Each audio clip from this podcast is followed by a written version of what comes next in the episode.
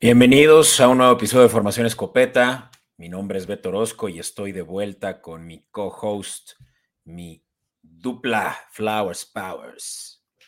¿Qué hubas, Fran? Te ves medio, medio agitado.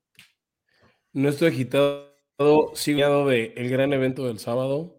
Para los que no me escucharon en el episodio anterior, que Beto no estuvo, pues estamos de manteles largos porque se acaba de casar el joven Beto, ya es el señor Beto.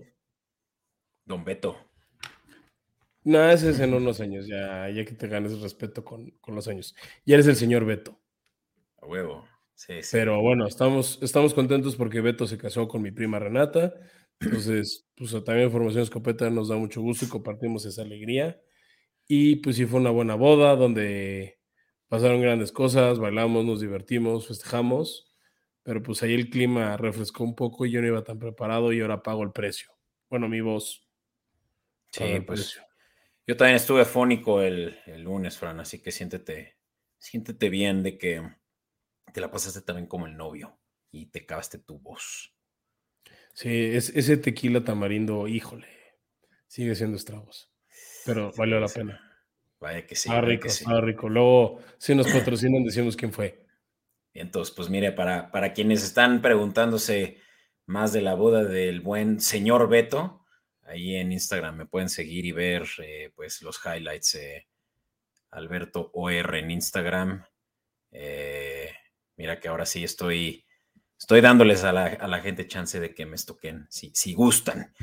Pero bueno, Fran. No, mejor no lo hagan. Sí, sí, sí. No lo quieren estoquear, no pasa nada. Este, pero bueno, pues para.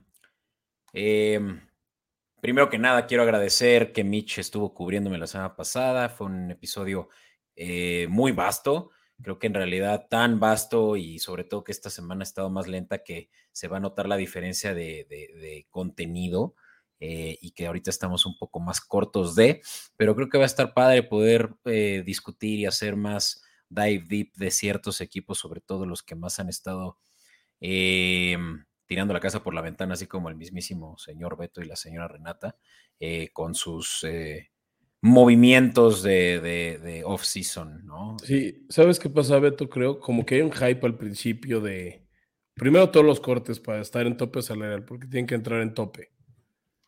Y luego, pues se van por los que más les interesa, pero hay años que pues no se liberan tantos jugadores, entonces tal vez tienes que pensar más en un trade. Por ejemplo, y me empiezo a entrar, ¿no? Ya vamos a hablar luego más de eso. Pues este año no hubo tantos receptores disponibles como otros. Por ejemplo, una posición que fue escasa, que no ha habido tanto movimiento, que sigue habiendo ahí algunos nombres interesantes disponibles. Y el año pasado, bueno, hasta el draft, pero por ejemplo, fue el cambio de Jay Brown, Tarek Hill, este, hubo otros que retuvieron, ¿no? A, como a Terry McLaurin que se quedó en los Commanders, este, pues como que también de repente hay años que hay mucho talento en una posición y otros que no.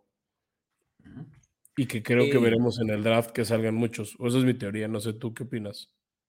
Sí, o sea, precisamente creo que el free agency es un, es un ejercicio que ha perdido relevancia con los años porque hay mucha paja, creo que ya lo habíamos mencionado antes, y solo el top 10, eh, top eh, 20 por mucho de jugadores realmente hacen una diferencia sustancial en los equipos. E, Es momento de que los equipos ahí realmente tomen decisiones medidas, pero que los home runs salgan realmente de los, eh, de los novatos que han sido quienes han demostrado eh, llegar más preparados que los veteranos, incluso, ¿no? Quienes ya están en su contrato eh, tercero o cuarto, ¿no? De, de, la liga. Pero. Que te diré, Beto, que, que, luego el invertir, y lo vamos a hablar más en profundidad ahorita, eh, o sea, en la, la, segunda parte del episodio, pues luego hay equipos que le invierten bien en agencia libre y de ir en último lugar llegan a playoffs ganando su división.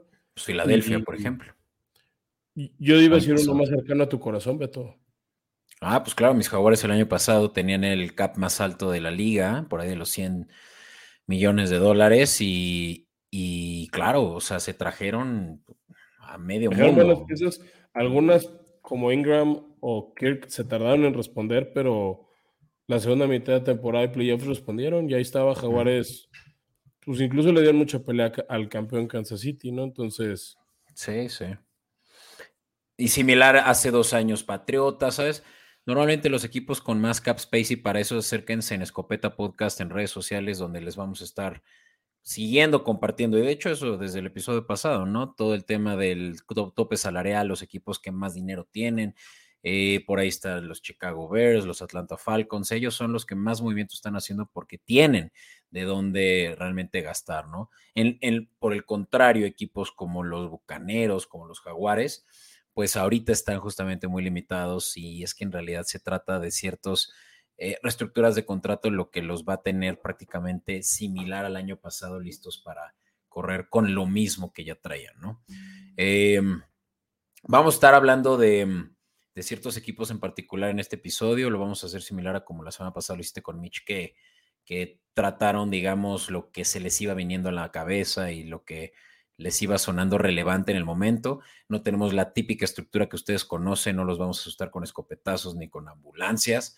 Todavía estamos preparándonos para el draft y, vamos a estar más bien haciendo coberturas ya más adelante, por lo cual también pido que estén al pendiente en redes sociales de todo lo que estaremos eh, adelantándoles y de lo que vamos a estar seguramente indagando más en los episodios. Así es, Beto. Y mira, si quieres, vamos arrancándonos con algunas de, la, de, las notas que brincaron. Me quiero arrancar con los campeones de la Nacional. Eh, Filadelfia, que pues lo adelantamos, lo habíamos dicho tú y yo. Casi toda su defensa estaba en la agencia libre, así la habían contratado hace un año, como nos decías hace unos minutos, pero lograron retener a James Bradbury y a Darius Slay. creo que, o sea, dentro de las bajas que han sufrido, y ya las cubriremos cuando hablemos de las Águilas, creo que estos no, o sea, creo que retuvieron lo mejor que pudieron y también pues ya se está anticipando. Tienen que ir preparando el camino para el contrato de Jalen Hurts y este año ya le, o sea, ya le tocaba incremento salarial a, a AJ Brown que se come, pues no un alto número, pero sí se come o ocupa un, un porcentaje importante del presupuesto del CAP, ¿no? Entonces, pues ya empiezan a sufrir esos estragos y, y ni modo, ahí hubo algunos recortes relevantes en la defensa, pero creo que retuvieron lo más importante. Sí, se les fue por ahí Chance y Garner Johnson a los Lions y creo que era inminente. Es de las bajas que más les van a doler, ¿no? Esa, la de TJ Edwards en la, eh, en la media línea, linebackers, se fue a los Chicago Bears. Eh, Hardgrave a los 49ers en la línea frontal la de los linieros. Eh, sí, o sea, los Eagles no podían entrar a la siguiente temporada con la misma defensiva teniendo eh, el, dinero comprometido que deben de tener sobre todo en su hombre principal, eh, Jalen Hurts. Sí, sí, o sea, de repente ese es el precio, ¿no? O sea, es cuando tratas de aprovechar ese contrato novato y balancear, pero ni modo. También respondieron todos en esa defensa. Entonces, pues, no podías pagarla a todos y, y pues, de modo alguien más le iba a hacer. De ahí, Beto, pues creo que tenés una noticia triste. O, sí, es un poco triste, desafortunada, mala pata para, para un agente libre que estaba probándose con los Santos. Con los Santos, a ver, échame, échame tú la, eh, Foster Marrow. Sí. Mm. Sí, pues este Titan de los Raiders. Bueno, ex. Sí, pues eh, tuvo, tuvo un tema médico, ¿no? Sí, para los que no sepan, bueno, cuando vas a firmar como agente libre, pues te hacen una revisión médica para ver si, si pasas el examen físico o no. Y en ese, en ese examen físico no lo pasó porque descubrieron que tiene cáncer, linfoma de Hodgkin, que es, si no estoy mal, Beto, es cáncer en la sangre creo, no estoy bien seguro, una disculpa a los que sí le saben. Este, estoy tratando de googlearlo para no decirles. Chale, y que, este además ya traía varios años en la liga, ¿no? O sea, estaba. Iba por su segundo contrato, si mal no recuerdo, y no, no era malo. Mm. Oye, y mm, aquí sí que tú, tú me darás de sape si es que no te escuché por completo el episodio pasado, pero ya tocaste el tema del del contrato que le dieron a mm, Darren Waller. Eh, los Giants, ¿no? Mm. Sí, de hecho eso nos sorprendió un poco de cómo se quedan los Raiders sin tight ends. Exacto. Este, por esa salida, o sea, ese trade a los Giants por un pick de tercera ronda. Pues supongo que van a buscar. Si viene, ya lo hablaremos, Beto, en la cobertura del draft. Vienen algunos talentos interesantes en esa posición de la cerrada. Este, y tan así lo considera Raiders que pues, por eso dejaron ir a los dos, tanto a Waller como a Moreau. También Moreau, pues que la pata al cáncer, ¿no? O sea, aunque se hubiera quedado en los Raiders, pues hubiera tenido que, por así decirlo, abandonar el equipo para atenderse. Igual, lo que tal vez dicen es que se le detectó a tiempo y que pues, no solo está en la oportunidad de salvar su vida, sino de incluso poder volver a jugar. Sí. Sería muy bueno. Sí, o sea, tratándose de ese tipo de, de padecimientos que, que, involucran justamente como, eh, como linfomas y algo similar con, ahí está otra enfermedad, pero igual así de, la sangre, es, es dentro de lo peor es, buen, es, es, más tratable, ¿no? O sea, hay, hay, buenas esperanzas. Eh, en fin. Exacto. Em, Fran, tus titanes se robaron a un muy buen defensivo de los Jaguares y Duval County está muy molesto con el que lo entregaran a su rival defensivo Arden Key. lo dije bien. Eh, sí, sí, que está... Arden Key, sí. Arden Key. Y él, eh, pues, estaba, estaba teniendo una muy buena temporada con Jaguares, si no es que ya llevaba dos. Eh, eh ¿Es linebacker o liniero defensivo ahí? Defensivo. Es que juega las dos, juega como de linebacker o de edge. Ya. O sea, juega en esa zona media del campo y ayuda a presionar el coreback o a contener las corridas cuando rompen la primera línea defensiva. Sí, mira, menos mal no fue Josh Allen. Se esperaba que Josh Allen fuera a ser cortado y me refiero al liniero defensivo de los Jaguares. Eh, los Jaguares tienen mucho depth ahí, así que con, con la salida de aquí, pues realmente lo único que se espera, se hubiera esperado es que no lo fueras a entregar a tu rival defensivo y que ahora esté cazando cabezas de Trevor Lawrence, pero ni hablar. Eh, vamos a avanzar y también una que llama mucho la atención, a mí me dio risa porque en redes sociales por ahí me estuvieron tirando un poco de hate, que cómo es posible que estábamos recomendando un trade eh, entre Minnesota y otro equipo involucrando a, mm, a, este, en este caso eran los Rams, involucrando a Ramsey antes de que se definiera que se iba a Miami y, que Tillen estaba dentro del paquete y me decían, Tillen se va... Eh, a retirar como vikingo, él es parte vital del equipo. Yo dije... esa idea tan romántica, Beto, creo que ya no sucede o casi no sucede ya. No, claro, o sea, los jugadores ya no se casan con un equipo como solíamos verlo. O sea, el caso de Rotlisberger toda su vida en Pittsburgh, eh, Jason McCurry de Patriotas toda su vida en Nueva, Nueva Inglaterra, esos son casos excepcionales, ¿no? Eh, y sí, o sea, Tilen a sus 35 años aproximadamente, 34. pues Eso ayuda porque te da un poquito de aire en la o sea, tenerlo un rato más.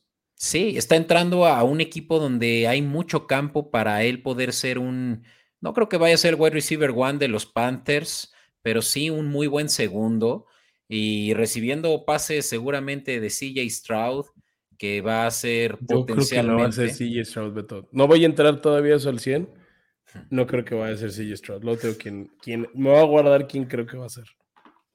Ya veremos qué, pensamos del draft en siguientes episodios. Manténganse pendiente y si por ahí ya les surge, eh, escríbanos en redes sociales para cuando el, contenido de draft y, tal vez esa presión nos ayude a sacarlo antes.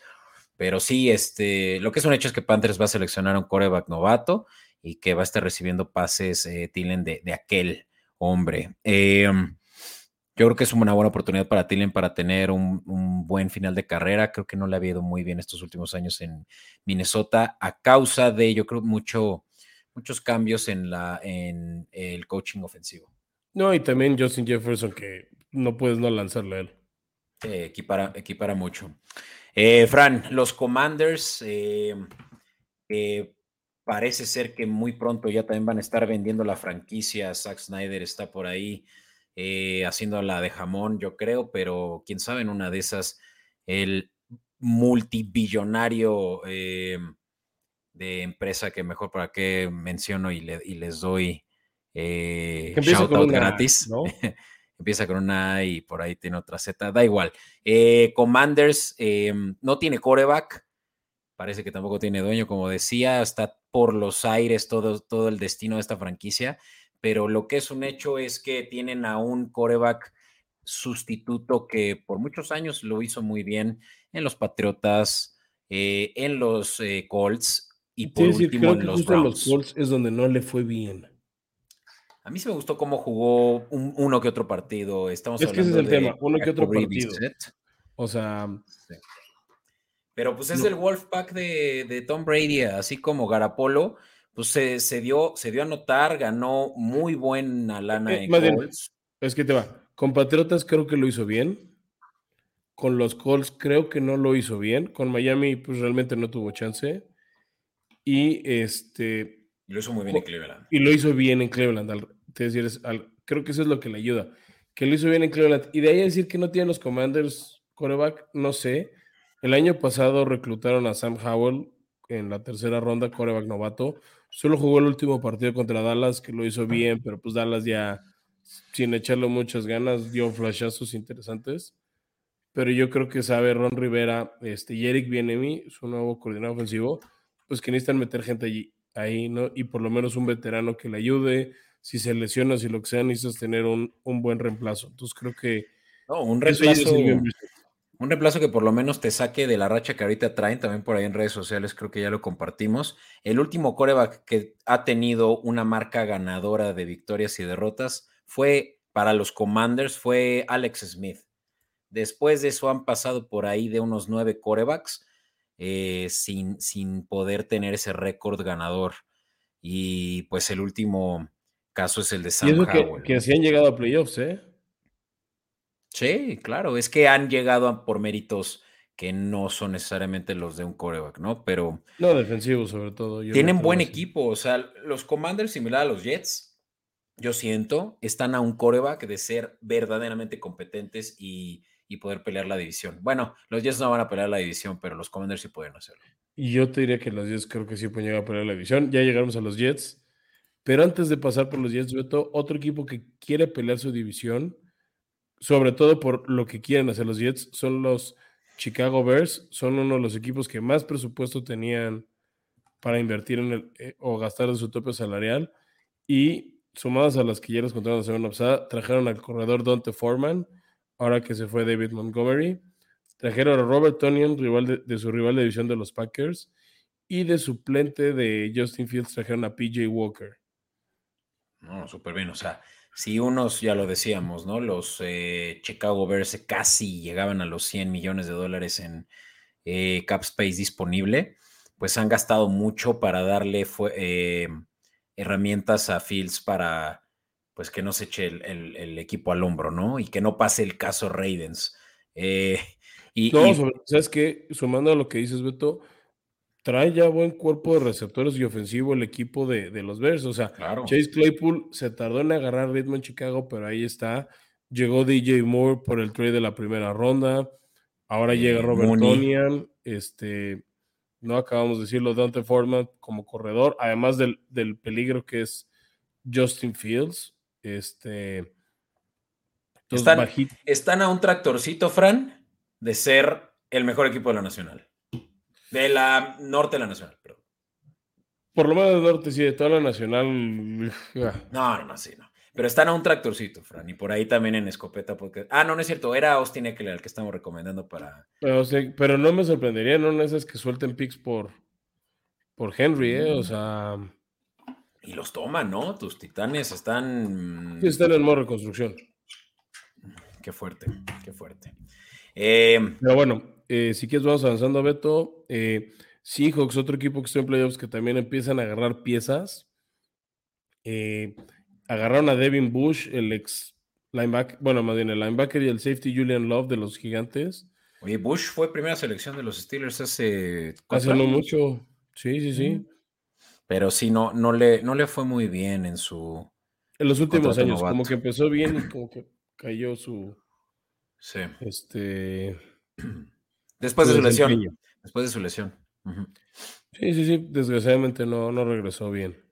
Y Julian Love, sneaky, buen corner, ¿eh? Ya es más safety, pero sí es bueno. Eh, eh.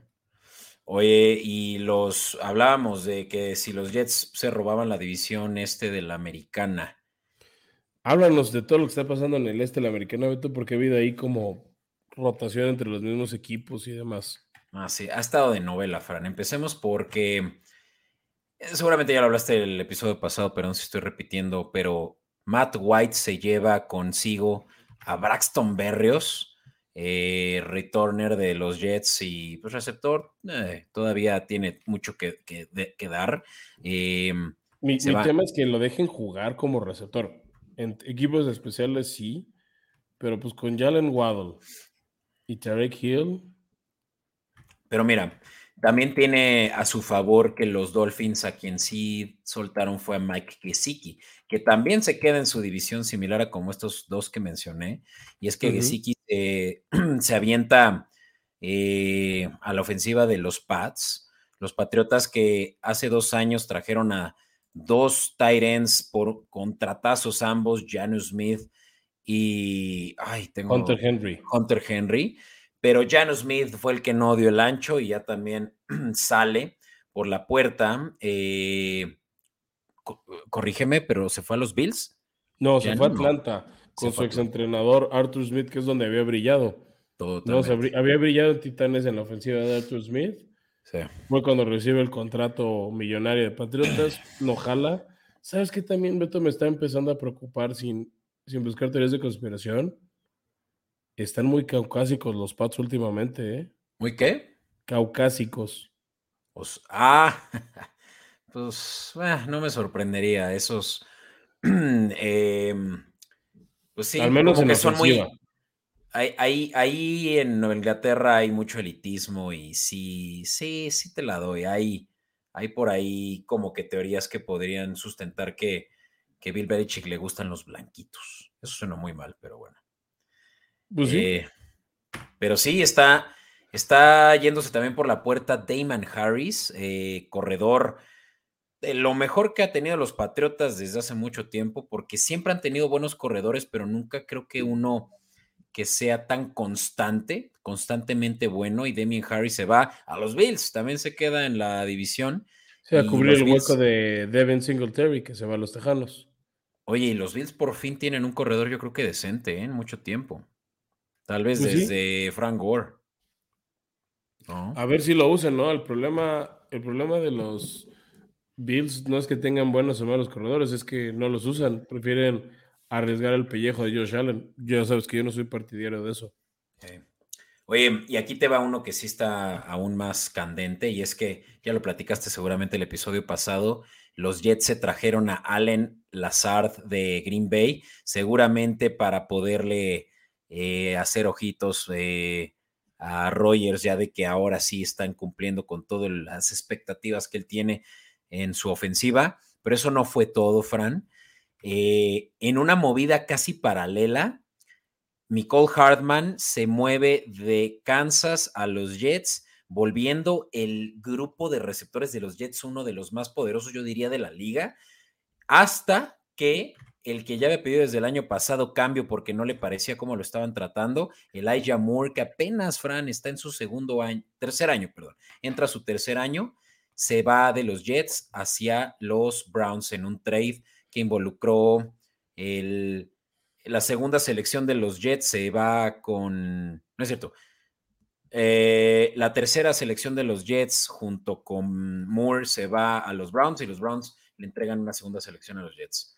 Sí, pick, extraño por parte de. O sea, no entiendo, o sea, más bien, se, me hace una lástima que hayan dejado ir a Elijah Molden, se me hace un buen receptor. Yo me sorprende que Filadelfia no lo haya intentado agarrar. Elijah Molden. Elijah Moore. Moore, perdón. Sí, me estoy confundiendo. Elijah Moore eh, es gran amigo de AJ Brown y fueron compañeros juntos casi toda su carrera de colegial. Eran una mancuerna muy peligrosa y explosiva en receptores. El Moore es muy buen receptor, es underrated y es que en los Jets no había podido brillar en lo absoluto. Mm, como pues muchos receptores. que está cañón. Pero con, el ruido de Jack, Aaron Rodgers admitiendo que se quiere ir a los Jets, yo creo que se hubiera querido quedar. Sobre todo porque le sale barato. Pero bueno, por cierto, con esa nota, Beto, no hemos anunciado lo de Rodgers, porque todavía no es oficial. Aquí lo interesante del tema con Aaron Rodgers es pues, saber qué le va a costar a los Jets. No, hay muchos rumores y por eso no queremos entrar en ellos o decirles, hay mucha especulación de qué están pidiendo los Packers a cambio. Aquí lo interesante es que no les urge. Ellos ya saben que van a ir con Jordan Love y a diferencia de otros jugadores, Rogers, sus bonos no se pagan ahorita en primavera, son hasta septiembre. Entonces tienen, no tienen prisa los Packers por soltarlo. A menos de que Aaron Rodgers se les ponga nena y les arme un pancho, pues van a empezar a ceder. Pero ahorita es, va, parece que vamos a tener un largo estira y afloje para definir si son picks, si son jugadores, qué es lo que va a tener que soltar los Jets a cambio de, de Rogers. Ya también por ahí en redes sociales nos estuvieron diciendo que estábamos suponiendo que el valor de trades de Rogers era mucho, pero yo no me sorprendería que fuera por lo menos un pick de primera ronda y dos de segunda ronda. Y se me hace mucho porque, a ver, es un cuate de 40 años.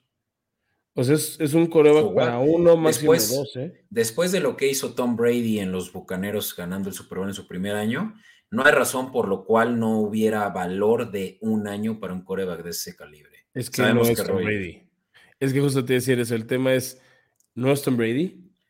O sea, Aaron Rodgers, Rodgers no ha vuelto Jets, Super Bowl desde que lo ganó. O sea, Rodgers en Jets lamentablemente se mete a la conferencia incorrecta con tanta eh, competencia, pero en, en un eh, en, un slide en el que por alguna razón los Chiefs, y lo hemos visto antes, eh, la cajetean al final, los Bills se tropiezan solos y Justin Herbert también como que no logra resolver todo el bad juju que hay alrededor de Chargers. Y realmente te lo digo, tal vez Bengals es el único que le estaría quitando la posibilidad a Rogers con Jets de llegar al Super Bowl. O sea, es, es posible, es doable. Entonces, sí, sí, sí. O sea, tío, sí, o sea, sí creo que Jets con Rogers pueden ser un peligro de playoffs. Sin duda, sin duda. De ganar la división, ¿sabes? O sea, creo que ni Miami puede ganarle a un Jets con Rogers. El, tema es, o sea, para mí el tema con Rogers es que los Jets, pues es un salario alto. O sea, él gana 45 millones de dólares al año, 50. Tiene 40 años. O sea, también es como, o sea, o sea, ahí el tema es qué estarán pidiendo los Packers. O sea, como dices, tal vez una y un pick de primera ronda y dos de segunda, tal vez, o sea, están pidiendo más, tal vez están pidiendo dos picks de primera ronda, estilo, no sé, lo, este, lo, que se pidió por, por otros, o sea, no sé, por un Russell Wilson, cuando no tiene esa edad, o sea, ahí es ver como que lo que pide uno, lo que ofrece otro, y pues como no estamos en esas conversaciones, pues nada más nos queda especular y no vale la pena gastarnos en eso. Yo creo que eso se va a terminar resolviendo el 27 de abril en el draft, Fran. Algo me dice que va a ser. Se tiene que resolver, yo creo que sí, o, esa semana antes del draft, eh. para que puedan usar los picks, porque también ahí el tema interesante es, no sabemos si Jets tiene un plan B. O sea, aquí sería muy interesante a ver, ¿qué pasa si de plano dice Jets, pues sí me interesan Rogers, pero no te voy a dar eso, no lo vale? ¿Tienen un plan B? los Packers se van a quedar con él, aunque ya dijeron, pues es Jordan Love, lo van a banquear pagándole casi 50 millones de dólares. pues mira, los Jets tienen una selección cerca del 14, si no me equivoco, eh, pick. Sí, de tabla. En una de esas, su plan B es bajar a, las primeras posiciones del draft y llevarse a un coreback novato. Por eso te digo, pero ¿qué van a hacer los Packers? ¿Se quedan con Rogers? O sea, porque no hay mercado, nadie más está interesado en él. Sí, quién sabe. No, está, está rudo. Yo creo que los Packers justamente van a ir perdiendo leverage conforme van pasando los días y van a terminar cediendo incluso parte del contrato de Rogers con tal de sacarlo del edificio. Es que eso es lo que yo creo que va a acabar pasando, ¿eh? O sea, ¿por qué nadie más quiere a Rogers? Nadie se lo está peleando. Mismo caso desafortunado de Lamar Jackson. Nadie lo quiere. Según esto, o sea. O sea, ah, no hay ruido, no hay conversaciones, no había entrevistas, o sea, no se ha reportado que ningún equipo ha pedido una plática con Lamar Jackson para entrevistarlo o ofrecerle una oferta. Mismo caso que Rogers. Sí, no, no, eso, es un debate creo que interminable ya a este punto, Fran, porque tanto Lamar como Rogers son personas de mucho ego y creo que esa es la razón por la que no, no se ha resuelto. Pero bueno. Ah, todo es culpa de los Browns, todo es culpa de los Browns, recuerda, todo es culpa de los Browns, todos juntos, todo es culpa de los Y bueno, cerramos, Beto, esta, esta parte de la sección o esto de los cambios con un trade interesante de uno de los equipos más populares en Estados Unidos y en México, que son los Vaqueros, que tienen otro receptor ahí este, en, en el equipo, es Brandon Cooks, este receptor gitano que hasta va por su quinto equipo, sexto equipo. En cuatro equipos al menos ha tenido temporadas de más de mil yardas. realmente es un cuate que responde, respondió en Santos, respondió en Patriotas, incluso en Tejanos cuando el, rato que estuvo ahí. Y bueno, se va a los Vaqueros a cambio de un pick de quinta ronda en 2023 y un pick de sexta ronda en 2024. Para los resultados que ha dado Cooks, le salió muy barato a los Vaqueros. Totalmente. o sea, él ya se quiere ir de Tejanos y pues lo malvendieron, lo, lo abarataron mucho, a mi gusto. Sí, no, y, eso, además de afectarle a los Texans, porque ellos hasta hace poco creo que dieron un pick de segunda ronda por él, eh, a, quienes también a quien también le afectó esto fue a DeAndre Hopkins. El mercado de DeAndre Hopkins se devaluó inmediatamente que esto sucedió. Porque uno, DeAndre Hopkins pudo haber llegado a los Cowboys eh, y, es que él, o mejor dicho, los Cardinals. Sí, si no es que DeAndre Hopkins el que pierde aquí más son los Cardinals, porque los Cardinals quieren moverlo y quieren, según esto, una segunda ronda, un, pick de segunda ronda, que fue lo mismo que pagaron hace tres años por él. Eh, y con esa edad, por eso con esas lesiones. hipotéticos, Beto, hemos dicho un pick de tercera, que además, pues ya no se ver a Dallas. O sea, sonaba mucho que él quería irse a los Cowboys. Yo creo que ya con esto ni él ni Odell se van a ir a Dallas. Sí, no, o sea, hubiera estado interesante porque creo que, digo, estoy especulando, ¿eh? pero tal vez ningún jugador en la historia de la liga ha estado en tres equipos que están en el mismo estado. No sé, estoy suponiendo, pero si se hubiera ido a los Cowboys hubiera sido el caso.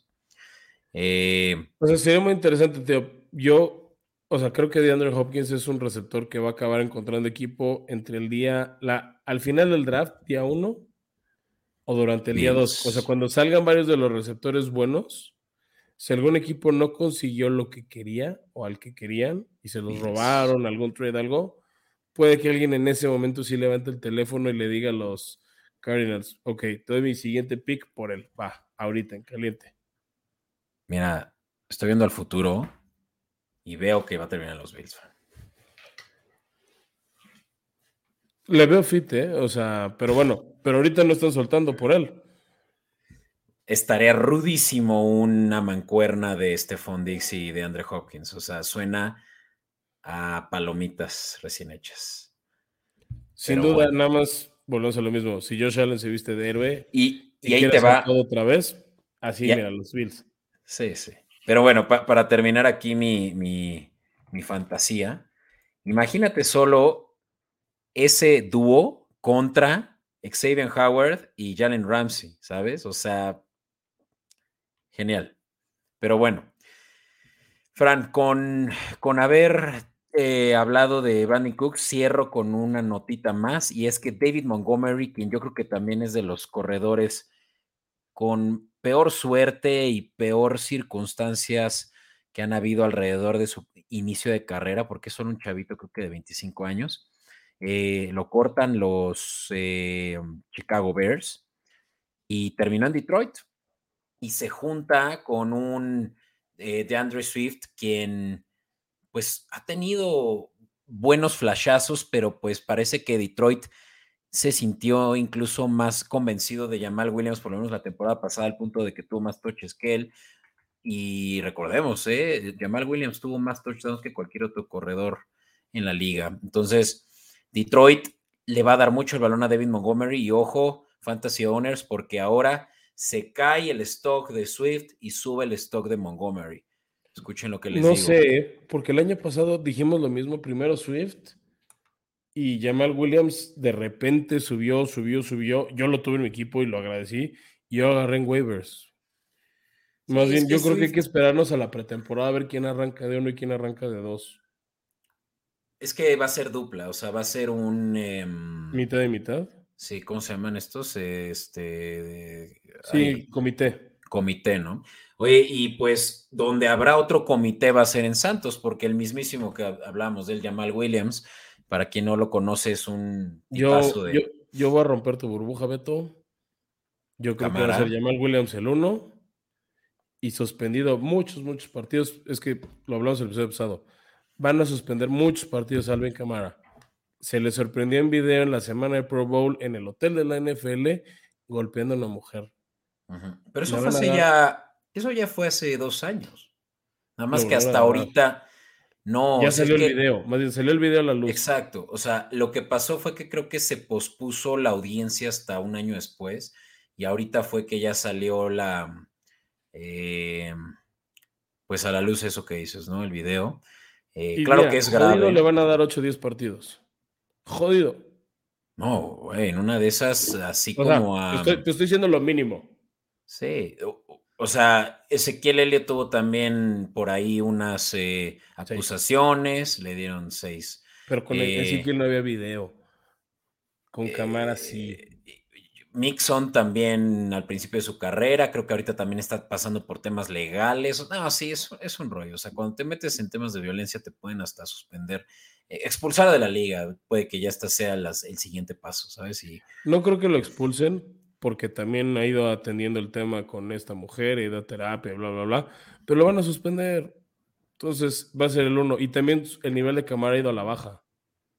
pues de nuevo, Fantasy Owners, Jamal Williams en Santos, va, va que vuela para también subir incluso más su draft stock respecto al año pasado. Pero bueno, Fran, vamos a hablar muy rápidamente y ni siquiera saltamos de, sección. Aquí nos echamos un, solo sprint y es hablar de los equipos que muy rápidamente más hemos visto moviendo eh, las cuentas eh, y, y asegurando pues, un mejor escenario que el del año pasado. Eh, como siempre dices tú, borrón y cuenta nueva, este es el punto en el que los, el free agency puede lograr que equipos pues hagan un, un restart. Y por qué no hablar, ¿qué te parece? A ver, ¿quieres que hablemos de los equipos o quieres hablar rápido de los agentes libres todavía disponibles? Por ahí tenemos Mejor, ¿por qué no arrancamos con qué, qui- quiénes quedan libres? O sea, los jugadores top. Tampoco Va. vamos a hacer toda la lista y cerramos con qué equipos podrían mejorar, ¿no? Porque cómo le han gastado. Entonces, mira, si quieres me arranco yo rápido y los vamos a ir diciendo por posiciones de valor. Vamos a arrancar con ofensivos. De corebacks relevantes, pues solo queda Teddy Bridgewater buscando contrato de suplente. Vamos a ver, igual y algún equipo por ahí lo agarra después de ver quién toman en el draft. ¿No? O y no solo queda Bridgewater, pero digamos de, de relevantes, ¿no? estamos hablando de los relevantes. Porque, por ejemplo, tu querido Garnet Minshew acabó en los Colts. Sí, sí. Y él sí es relevante. Él sí es relevante. Ok. Este, luego me, me sigo ahí con, con receptores. Si quieres, vamos brincando. Y tú me- no dices ahorita corredores y tight ends. De receptores quedan varios. ¿Sigue Odell Beckham Jr. disponible? No sé si la gente sigue teniendo dudas por, por la lesión del tendón. DJ Shark, que tuvo buen rato en Detroit, buen rato en Jaguares. O sea, no es un receptor estrella, pero es un receptor cumplidor. Sí, no, sin duda. Y el que creo que sí ha sido una decepción, decepción, Nelson no. que ha rebotado Patriotas, Filadelfia, nada más. No ha cumplido el hype que se le presentó, ¿no? Desde su draft. Oye, perdón que estaba, estaba buscando, no sé si ya mencionaste a OBJ. OBJ sí, Teo, no sé si las dudas es más bien el tema de. Este. Pues de que no saben cómo está después de su lesión. Y te doy un ejemplo: Robert Woods tuvo la misma lesión y el año pasado con Jaguares, digo, con Titanes, Robert Woods no brilló más que creo que un partido contra Jaguares. Sí, no ha sido el mismo. O sea, no esa lesión del tendón. Entonces, no sé si la gente está teniendo precaución con Odell por eso. Pero, ¿por qué no nos hablas de corredores y tight? ¿Hay alguno que consideres que valga la pena? Pues a ver, hablemos primero de corredores. Eh, pues primero que nada, Ezequiel Elliott, ¿no? Está cortado por los eh, Cowboys desde hace dos semanas. Y el último reporte que escuché, que leí, es que ya limitó sus posibilidades de, equipos a tres, Fran. Y son los Eagles, los Jets y los Bengals. Estaría muy chistoso que acaben Eagles por el tema de que era Cowboy. Estaría muy raro. Eh, pero hemos visto eso pasar muchas veces. El mismo eh, McNabb terminó en los antes Redskins. Em, y vaya que eso, pues sí, sí, sí, sí era asqueroso de ver, ¿no? Eh, pero no, ¿sabes qué? A mí me encantaría verlo en Jets. O sea, siento que Ezequiel Elliott también sería el Power Horse que perdieron cuando dejaron ir a mm, eh, James Robinson, antes Jaguar, y que ahora acaban de, de traer los Patriotas a su escuadra, ¿no? Em, los Jets, me gusta ahí Ezequiel. Jerick McKinnon y Karim Hunt también están en el mercado todavía, Fran, deja y te digo. Sí, sí, sí. Jerick McKinnon yo creo que se va a acabar quedando en, en Kansas como backup de Pacheco. Sí. Sí, pues quién sabe, porque McKinnon creo que le está haciendo caro. Creo que ese es el problema ahorita que trae, que, que no lo. No, no, va a aceptar un recorte. Para mí, el tema con Ezequiel Ezequiel va a pedir mucho dinero y casi nadie se lo va a querer dar. Y por ejemplo, si quiere irse a los Jets, si le pagan a Rogers lo que le está pagando Packers, no sé si les alcanza a los Jets para pagarle a él. O va a tener que bajar mucho sus pretensiones, esa es la otra, ¿no? Pero bueno. Tyren, me decías. Sí. ¿Parece? Irv Smith Jr. fue una selección de los vikingos ya de hace rato, pero apenas tiene 25 años, Fran. Eh, pero nada más no ha cuajado en los vikingos y seguramente ya va a salir por la puerta con la competencia que trae ahorita con eh, Hawkinson. Y, yo creo que lo pueden utilizar mejor en equipos como lo son incluso tus titanes. A ver, los titanes eh, dejaron ya salir a Janus Smith, buen Tyrant. Eh, Austin Hooper no le fue muy bien, pero tampoco le fue muy mal. Corrígeme, estoy mal. tuvo buenos números, o sea, cumplidor. Yo creo que el problema para él fue el contrato. O sea, no retenerlo fue un tema de, o sea, fue de esas víctimas del tope salarial. Y pues, no sé, o sea, digo. Está el novato Chico Conco que, que, respondió bien en su primer año. Entonces, no sé si la apuesta es seguir con él, pero creo que un, veterano a mí no me desagradaría. Ya. El tema, pues no recuerdo ahorita de Irv Smith, es qué tan bueno es para bloquear corrida, porque es algo que les pide mucho la ofensiva de Bravel, ¿no? Que un, un tight que bloquee y que pueda también salir al pase. Y el problema es que luego hay muchos tight que no quieren ya bloquear. Y hay otros que son fenomenales y me voy al mejor, que es Travis Kelsey. O Gronkowski, que desde, ah, una ofensiva donde no va a atrapar ni un pase, voy a bloquear y tantan y voy a proteger a mi coreback. Sí. No, pero bueno, si quieres de ahí nos brincamos a los defensivos. Este, me arranco yo con linebackers. Beto, eh, eh, sigue Bobby Wagner ahí. Sí, pues es que Bobby Wagner. Pues Se hablaba mucho de que los vaqueros lo querían y me hacía sentido. O sea, por el nombre, por la figura, porque parece que Dallas, en vez de apostar una ofensiva explosiva, quieren repetir Super Bowl con una defensiva y le están dando las llaves del carro a Dan Quinn para que arme su equipo.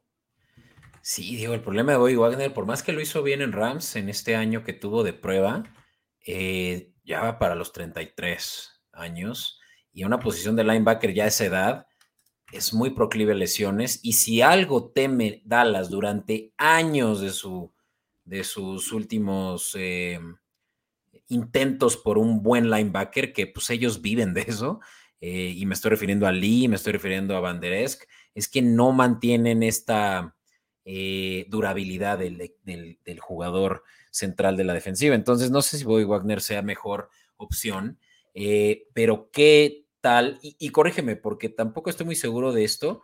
La Bonte David de los Bucaneros, ¿sigue disponible o los Bucaneros ya van a, amarrarlo? ¿Se quedó? Se quedó. Ya no está disponible. Por eso no, no lo metí en la lista de, nuestro guion de, episodio. Pero Beto, ¿por qué no hablamos de los, una posición que te gusta ver en la defensiva? Edge Rogers, donde creo que hay mucho talento disponible y no sé cómo sigue disponible. A ver, pues eh, si, si, no me equivoco, al que te está refiriendo es a Ngakwe. Yo creo que toda la lista, Beto, o sea, hay muchos nombres. Ahí te va. Está Yannick Ngakwe, quien estuvo en Jaguares primero que nada y luego en otros tres equipos más en los últimos tres años. Eh, yo creo que él tiene temas de em, disciplina. Disciplina y por eso es que todavía no tiene equipo, sale de los Colts seguramente ya esta temporada. Eh, Jedevan Clowney es uno, eh, primera selección de los Tejanos de solo hace unos, bueno, ya 10 años más o menos, eh, pero sigue teniendo 30 años, Fran, o sea, está todavía siendo relativamente competente y los Browns no lo van a regresar seguramente ya por borrón y cuenta nueva.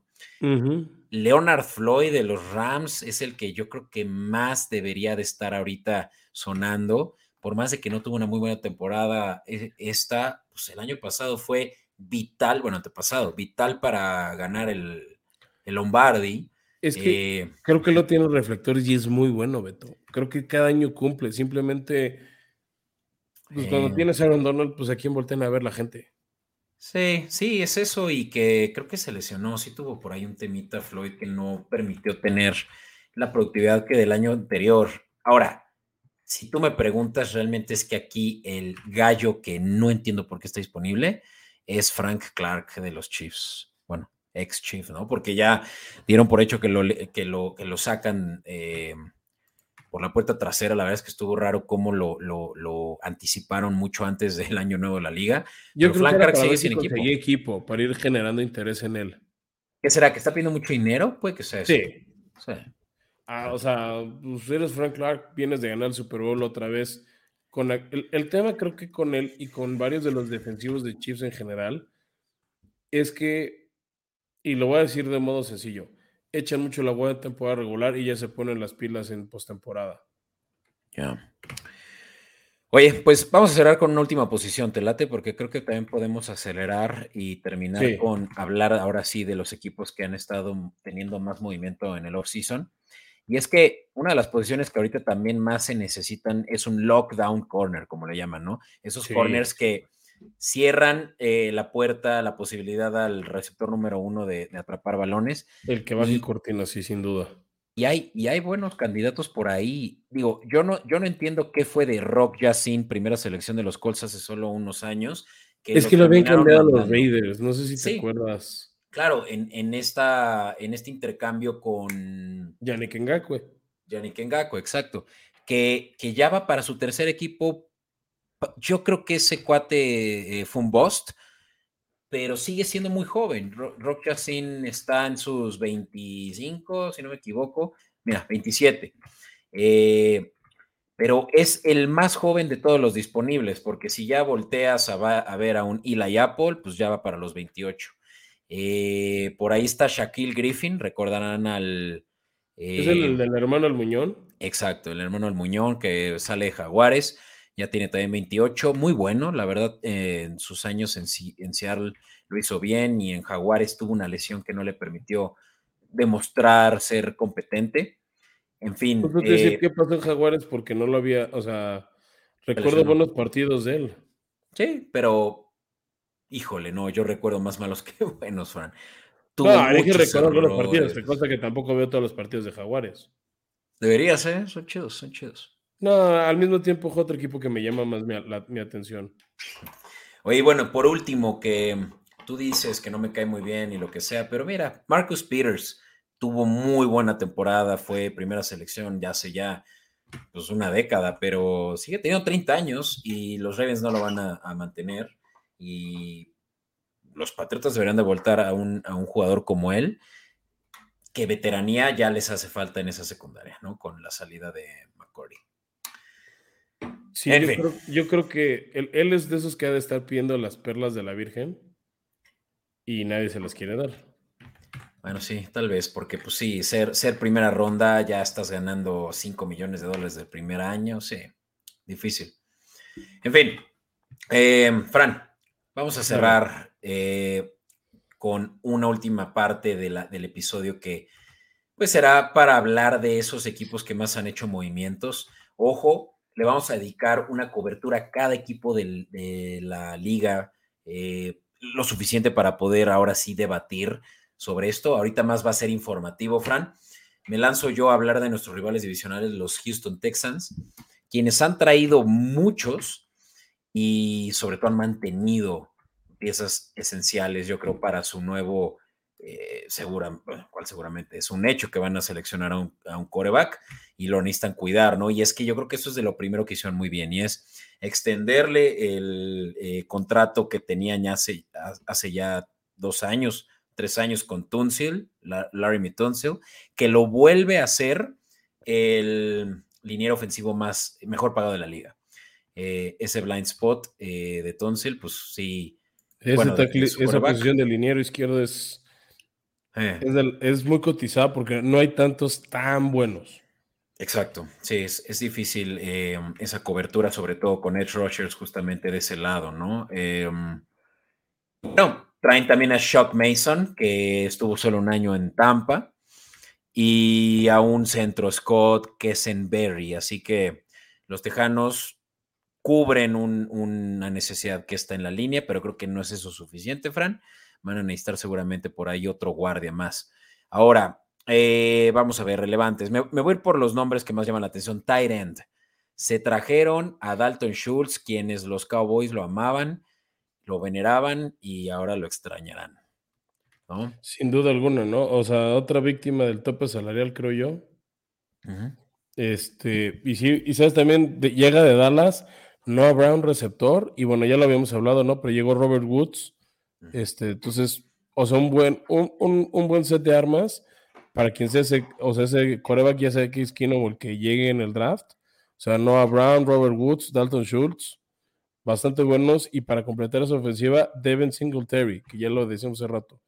¿no? O sea, buenas piezas en, en, los Tejanos, pues hay que ver quién es el coreback y cómo funciona este nuevo entrenador que cambian por enésima vez los Tejanos de entrenador en jefe.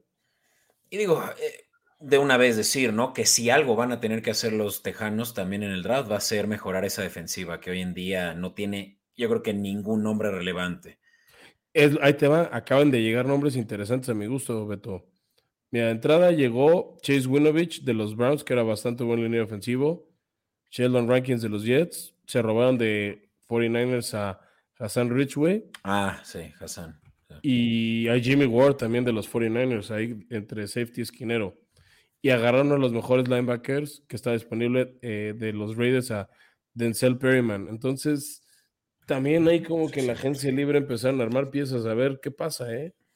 Sí, es que son, yo diría que son nombres underdogs, ¿no? O sea, no, no me llamaba mucho la atención. O sea, no son estrellas, estrellas, pero son cumplidores. Pero sí creo que Perryman es muy buena. Eh, o sea, Perryman y Jimmy Ward, Jimmy Ward tuvo bastantes intercepciones a favor de los 49ers.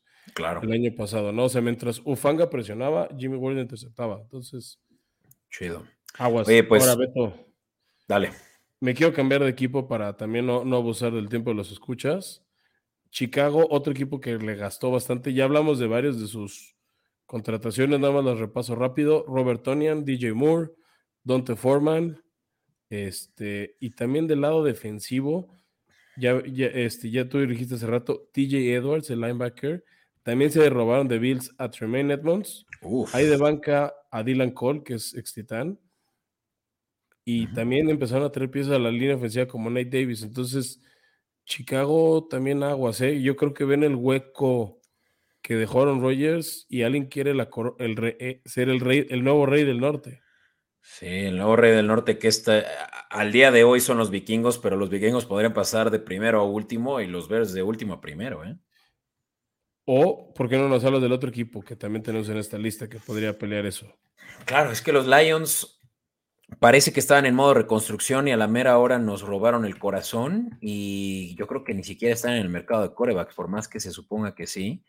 Em, pero lo que sí hicieron fue traerle soporte a la defensiva, que es lo que más necesitaba, ¿no? Es que se hablemos el año pasado esa defensiva. Sí, hablemos de linebackers, Alex eh, Anzalone, no, no ubico estos nombres, pero pues tú podrás tal vez decir algo más al respecto. Jalen Reeves Mavin pero no creo que sea suficiente para su necesidad en linebacker, que es de lo, de lo más importante ahorita. Yo creo que le van a apostar al draft. Sin duda. Y cornerbacks. Ahora sí los cornerbacks de los Detroit Lions. La secundaria, toda la secundaria de, Detroit. Exacto. Tú, tú Johnson, ¿no? Eh, y CJ Moore. Y, Cameron Sutton, que pues vino, vino de romperla muy cañón en Pittsburgh. Eh, en Pittsburgh. Sí, te decía, esta secundaria, ahí retienen a Emmanuel Mosley, que ya está en el equipo. Entonces, es una defensiva que se refuerza de manera interesante este, para estar en la pelea y yo creo que la ofensiva les funcionó y por eso se quedan como están. Sí. Oye, hablemos de también uno más de la nacional. De hecho, los últimos dos de los que vamos a hablar son, nacionales. Eh, los Falcons, que también son de los equipos con más eh, eh, cap space y que trajeron, yo creo que la mejor selección fue la, bueno, la mejor adición, la, de, la de Jesse Bates, ¿no? Safety de los mejores de la liga, eh, de Bengals, que pues no les pudo pagar a, toda esa secundaria que tienen. No, sin duda. También en la línea ofensiva no son nombres tan pesados, pero refuerzan esa línea con McGrady y Chris Lundstrom, un guardia, o sea, guardias y tackles importantes. Bueno, Lindstrom se queda, ¿no? bueno, Lindstrom se queda, pero, pero era de los agentes libres más atractivos. Claro, Caleb McFerry también, McCary de, de 49ers, ¿no? Sí. Sí. Ya habíamos hablado, ¿no? John Smith llega de Patriotas para acá. Este, y ahí en esquineros también trajeron a Mike Hughes y Cornel Armstrong. Entonces, pues le empiezan a gastar de manera interesante. La gran duda sigue siendo en Atlanta el tema de coreback. Sí, ahorita es Desmond Reader. Y trajeron a Taylor Heineke, ¿no? Como suplente que tuvo altibajos con, con los Commanders. Entonces, puede ser ahí la duda. Y ya tienen un gran backfield con Algier y este, ay, se me olvidó Cordell Patterson, ¿no? De corredores. Entonces, aguas con Atlanta. Sí. Oye, y, por último. En esa división, Beto, hay otro equipo que también ha hecho aguas, ha hecho olas, perdón. Pues la primera selección, para empezar, el trade que hicieron para la primera selección, eh, los Panthers van con todo, Fran, y han traído grandes nombres, sobre todo en la ofensiva. Empezaré por Miles Sanders, muy buen año el que tuvo en Filadelfia. Filadelfia pues no lo pudo retener y, Panthers pues extraña a CMC, es la verdad, ¿no? O sea, fue... bueno, ya sabían, ¿no? O sea, creo que lo dejaron ir por un buen precio en tema de picks de draft.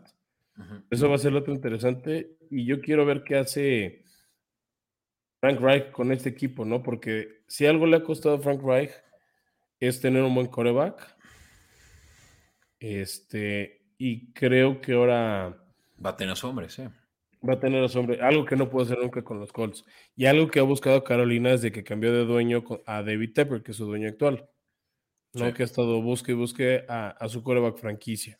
Y bueno, ya dijimos, ¿no? Les llegó Adam Thielen también. Y Hayden Hurst, este, este ex Bengal, entre otros equipos. Bengal, eh, Ravens, Falcon, ya va por varios. Sí. sí, o sea, ha sido un gran tight end, lo ha hecho bien. Creo que llega a un buen precio. Y del lado defensivo llega un safety interesante en Von Bell. Y se roban de los Santos a Shaitor, un, un liniero defensivo bastante bueno que controla bien la corrida que genera capturas. Entonces, ojo, ojo los Panthers, ¿eh? que pueden robar la, la división sur de la, de la Nacional. Es que yo creo que con la salida de Brady de Tampa y el aparente declive de los Bucaneros, vieron sangre en las aguas y decidieron lanzarse. Tanto ellos como los Falcons es de ahorita es cuando. Oye, Fran, pues ahorita es cuando cortamos con este episodio que estamos justamente en la línea de la hora y eso nos gusta, vivir en el ahora. Em, muchas gracias a todos por llegar hasta aquí. Me da mucho gusto estar de vuelta con ustedes. De nuevo, muchas gracias a Mitch por cubrirme. Lo vamos a traer de vuelta pronto porque sé que les gusta hablar con él o escuchar lo que tiene que decirnos. Eh, Nada más que agradecerles también por seguirnos, por darnos like, suscribir. Recuerden que en Comodín Network es donde nos escuchan semana con semana. Y Fran, nada más que decir, más que nos vemos la próxima semana, que se viene el draft y ya vamos a empezar a hablar de eso. Sí, traemos varias cosas, pero bueno, cortamos por ahora para no extender esto y ya estaremos empezando la temporada de la esperanza de cada equipo. Así que gracias y nos vemos la próxima semana. Begón.